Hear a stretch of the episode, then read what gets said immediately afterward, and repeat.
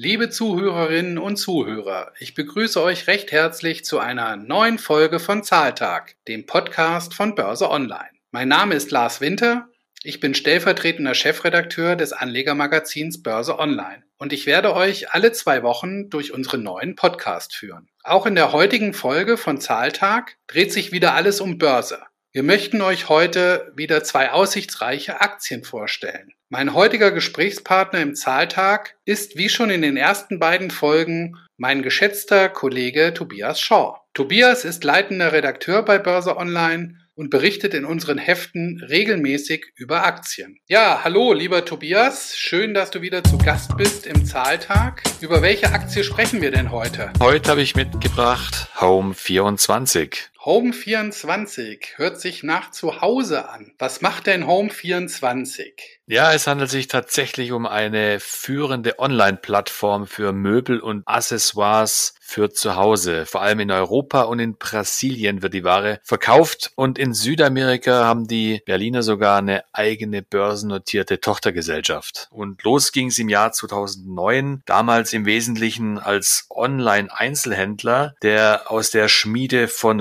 Rocket Internet stammt. Nach und nach ist das Unternehmen allerdings ja vom kleinen Startup zum größeren Unternehmen geworden. Mittlerweile gibt es mehr als 100.000 Produkte im Angebot und die Zahl der Kunden hat im Jahresvergleich bislang um knapp 40 Prozent auf 2,4 Millionen zugelegt. Seit wann ist denn Home24 eigentlich an der Börse? Das war so im Juni vor drei Jahren ist das Unternehmen an die Börse gegangen. Ähm, der Ausgabepreis, der lag damals bei 23 Euro und das Debüt kann man so sagen, war durchaus fulminant. Die Aktie ist dann innerhalb weniger Wochen in der Spitze auf mehr als 30 Euro geklettert. Und was ist dann passiert? Ich glaube, die Aktie ist dann auch deutlich zurückgekommen. In der Tat, dann ging es erstmal kräftig bergab. Im März 2020 stand die Aktie noch gerade mal bei 2,80 Euro. Also wer von Anfang an dabei war, der war wirklich leidgeplagt. Und ja, teilweise war es durchaus berechtigt. Ähm, es gab genügend Gründe, weswegen der Aktienkurs gefallen ist. So hat Rocket sich dann relativ schnell auch zu einem Großteil aus dem Unternehmen verabschiedet, hat Anteile verkauft, im Vorstand gab es Wechsel und der operative Verlust des Unternehmens, der hat auch dramatisch zugenommen. Okay, und äh, die Aktie ist im Keller geblieben? Naja, als es dann mit Corona losging und sukzessive die Läden dann in den Fußgängerzonen, also im stationären Handel, dann Zug gemacht haben, da ging ja bekanntlich dann gar nichts mehr, dann äh, ging die Rallye bei den Online-Shops los und da war dann auch Home24 immer stärker gefragt. Man nannte es ja so die sogenannten Stay-at-Home-Aktien und die sind damals wirklich durch die Decke gegangen. Also in der Spitze ging es dann von dem Tief von damals auf wieder bis zu knapp 27 Euro. Man hat es dann auch relativ äh, schnell an den Zahlen gemerkt. Mehrmals haben die Berliner ihre Prognose angehoben. Der starke Markt, niedrige Zinsen, hohes Wachstum und dann auch die immer stärkere Marktstellung haben für Fantasie gesorgt. Und dennoch ist der Titel zwischenzeitlich extrem unter Druck gekommen. Ja, also das ist wirklich so ein, so ein, so ein bisschen ein Zickzackkurs. Ne? Und vom Hoch, vom zwischenzeitlichen Hoch ist der Aktienkurs dann abgestürzt, wieder bis ja aktuell in Richtung 10 Euro Euro. Zu Recht? Naja, die Zeiten haben sich jetzt ja auch wieder so ein bisschen geändert. Ne? Die Corona-Krise ist aus den Köpfen der Leute ein Stück weit draußen. Die Läden in den Fußgängerzonen haben auch wieder geöffnet und die Gewinner in Corona-Hochzeiten, die gehören aktuell ja muss man sagen, wieder zu den Verlierern. Und man sieht es dann auch in den Zahlen. Im zweiten Quartal hat das Wachstum der Neukunden bei Home24 auch rapide abgenommen. Und nicht nur bei Home24 war das so, sondern auch bei, ja, bei relativ vielen anderen Online-Händlern war das, war das genauso. Die Menschen, die wollen wieder raus und die wollen wieder weniger Zeit daheim verbringen und vielleicht kaufen sie dann auch ein paar Möbel weniger. Dazu kommt, dass die Inflation aktuell, man kann schon fast sagen, rapide ansteigt und eben auch die Zinsen steigen. Und das heißt wiederum, dass gerade wachstumsstarke Unternehmen, die auch einen ordentlichen Batzen an Fremdkapital in der Bilanz haben und eventuell auch noch neues Fremdkapital aufnehmen müssen, wieder deutlich mehr Zinsen bezahlen müssen. Und das trifft eben auch Home24. Genauso aber auch andere Firmen. Okay, aber operativ läuft es doch eigentlich ganz gut bei Home24, oder? Ja, zumindest die Zahlen zum Halbjahr, die waren durchaus überzeugend. Der Umsatz hat sich von 300 auf 325 Millionen Euro erhöht. Das war ein Plus von mehr als 50 Prozent und am Jahresende sollen dann so 670 Millionen Euro stehen und auch künftig sieht es eigentlich ganz gut aus. Also das Unternehmen plant bis 2023 eine Milliarde Euro Umsatz. Das ist schon recht, recht starkes Wachstum, würde ich sagen. Ja, das klingt gut. Schreibt Home24 denn dann auch Gewinne?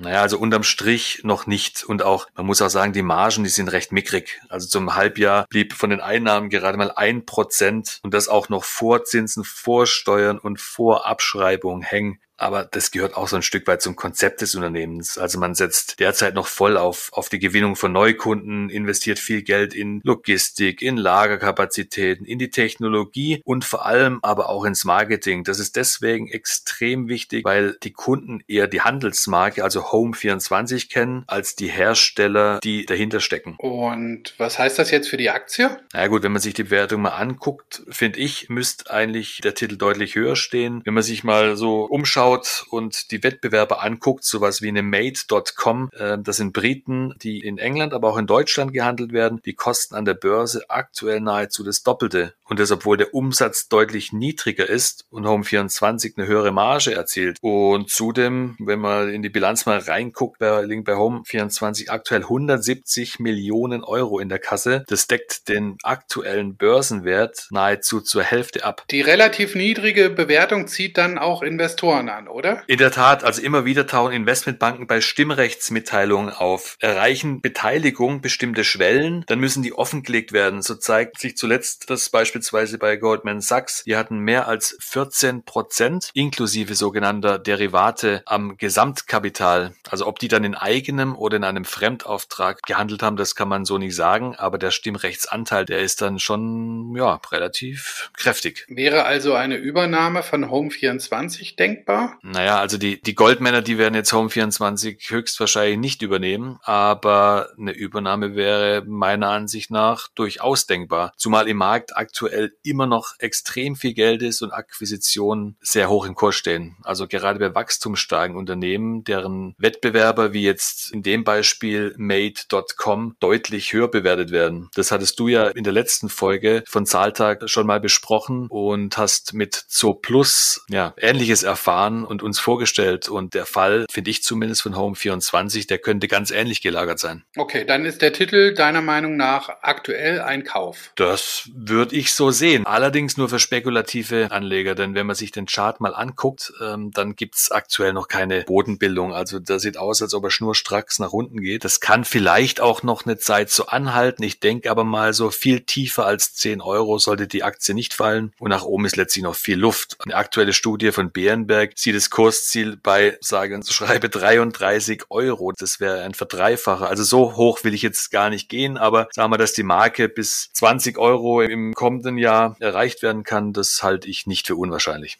Ja, Tobias, vielen Dank für die spannende Aktie Home24. Interessante Einschätzung deinerseits, interessante Aktie. Wir haben sie auch im Nebenwerte-Wikifolio von Börse Online. Also auf jeden Fall spannender Titel. Vielen Dank erstmal für deine Einschätzung.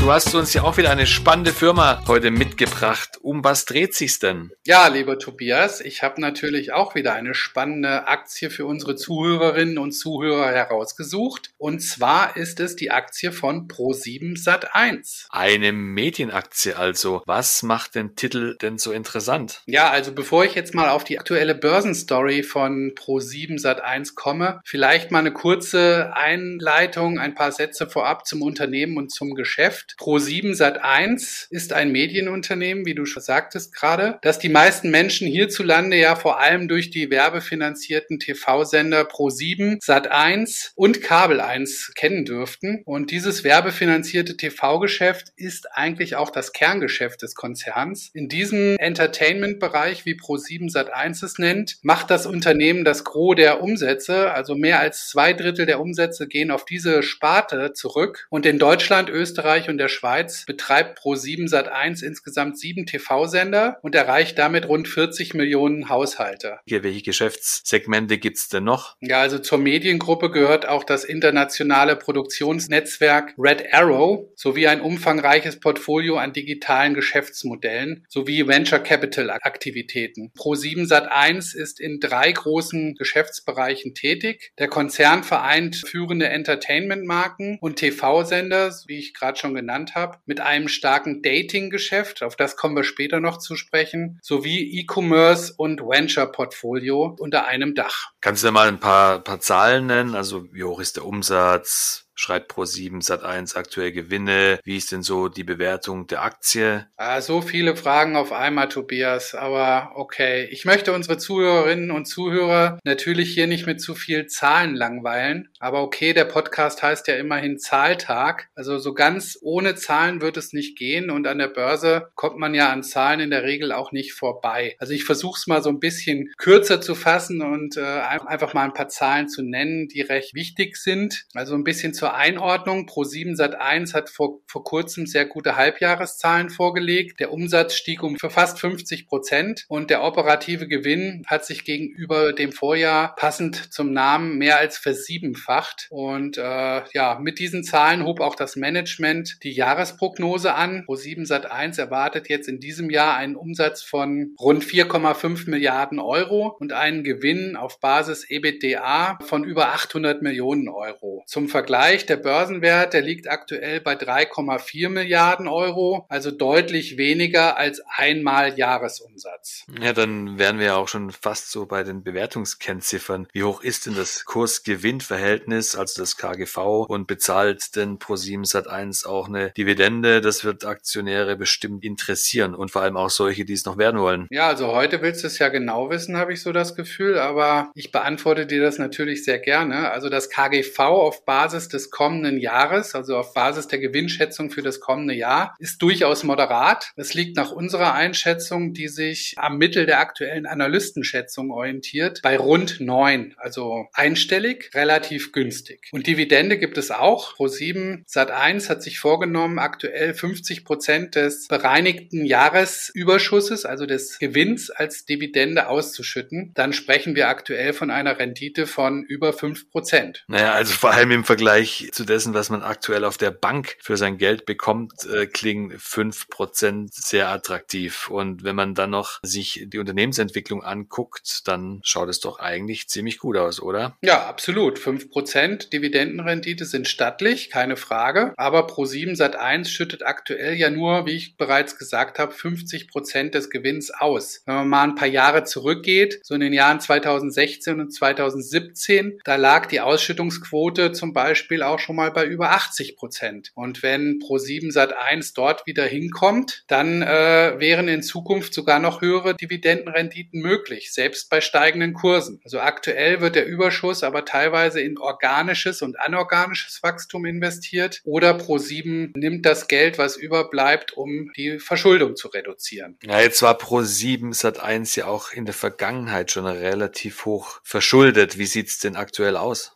Ja, da sprichst du einen wichtigen Punkt an. Die Verschuldung von Pro7 Sat1 ist in der Tat recht hoch. Sie lag zum Halbjahr jetzt bei knapp 2,1 Milliarden Euro. Die Verschuldung ist hoch, aber im Vorjahr war sie auch noch deutlich höher. Also wenn es noch weiter nach unten ginge, wäre das allerdings sicherlich auch positiv für die Aktie und durchaus auch ein Argument für neue Investoren. Ja, das ist ein gutes Stichwort und vor allem, um dann auch nochmal auf die Aktie einzugehen. Also was ist denn, was ist denn so spannend an der aktuellen Börsenstory? Was macht denn den Wert für Anleger momentan so interessant? Ja, also der erste Treiber der Aktie ist sicherlich das operative Geschäft. Das läuft aktuell sehr gut. Der Konzern hat jüngst ja die Prognosen für das Gesamtjahr angehoben und ja, der deutsche Werbemarkt, von dem Pro7 Sat1 natürlich sehr abhängig ist, hat sich seit dem Lockdown weiter erholt und diese zyklische Erholung dürfte sich weiter fortsetzen. Also das ist Punkt eins. Operatives Geschäft läuft gut, verbessert sich weiterhin. Der zweite Treiber und meiner Meinung nach einer der Haupttreiber liegt im Dating Marketingbereich des Unternehmens. Pro7 Sat1 ist mit über 50 Prozent an der Parship Meet Group beteiligt und dort äh, entwickelt sich das Geschäft weiter sehr dynamisch. Online-Dating war insbesondere in der Pandemie eine tragende Säule und bleibt auch in Zukunft sicherlich ein Wachstumstreiber. Und interessant für die Aktie ist der geplante Börsengang von Parship. Steht der denn schon fest? Gibt es da ein Datum oder wann, wann soll der erfolgen?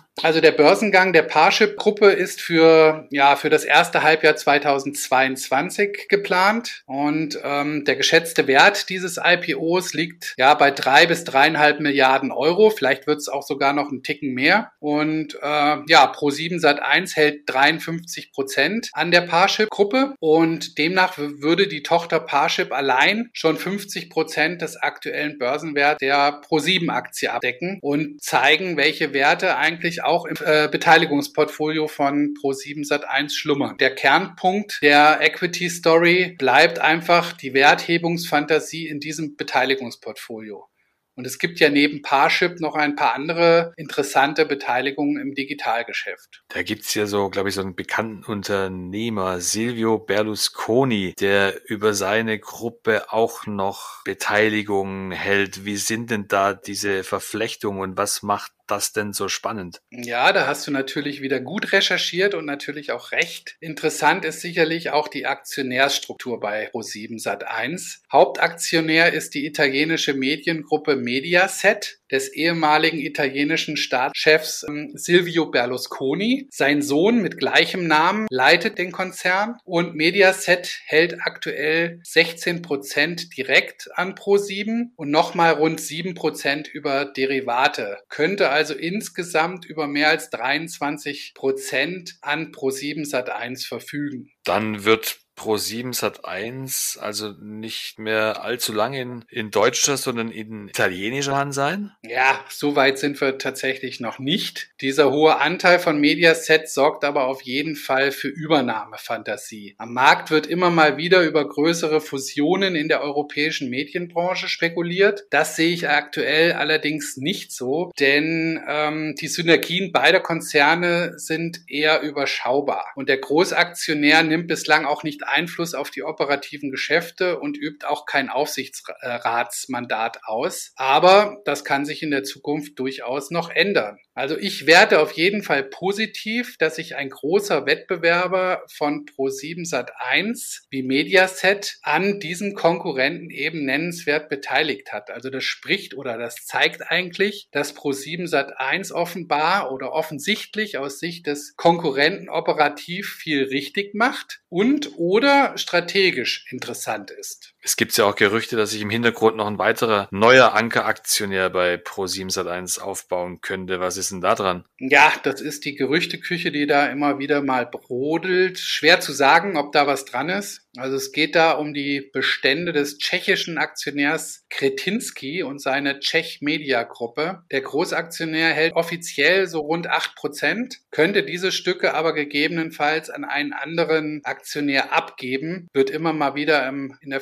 Finanzbranche gemunkelt. Wer das sein könnte, wer das ist, ist es alles noch offen. Also insgesamt würde ich sagen, äh, ja, sind das viele positive Dinge, die da in und das ganze Umfeld äh, um die Mediengruppe da auch beschreiben. Das macht die Aktie natürlich ziemlich interessant. Was traust du ihr denn zu? Ja, also ich finde die Aktie wirklich richtig spannend. Ich halte mittelfristig Kurse von über 20 Euro für sehr realistisch. Aktuell sind wir bei 14, 14,50. Die Aktie ist attraktiv bewertet, niedriges KGV, hohe Dividende.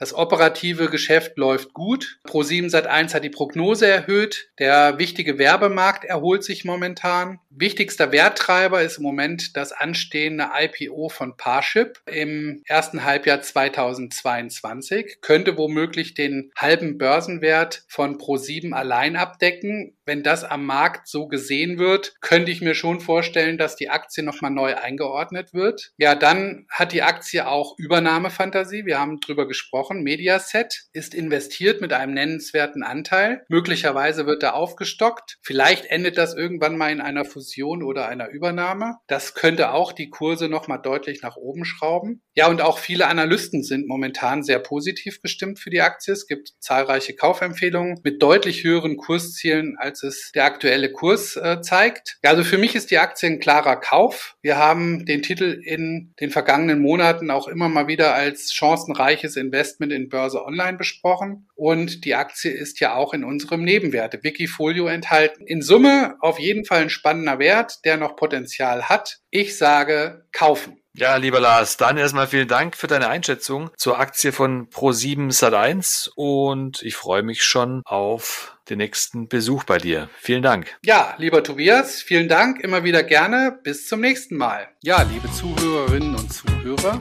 ich hoffe, euch hat das neue Format gefallen und ich würde mich freuen, wenn ihr in zwei Wochen wieder reinhört in eine neue Folge von Zahltag, dem Podcast von Börse Online. Ich wünsche euch bis dahin eine gute Zeit, erfolgreiche Börsengeschäfte und das Wichtigste natürlich, bleibt gesund.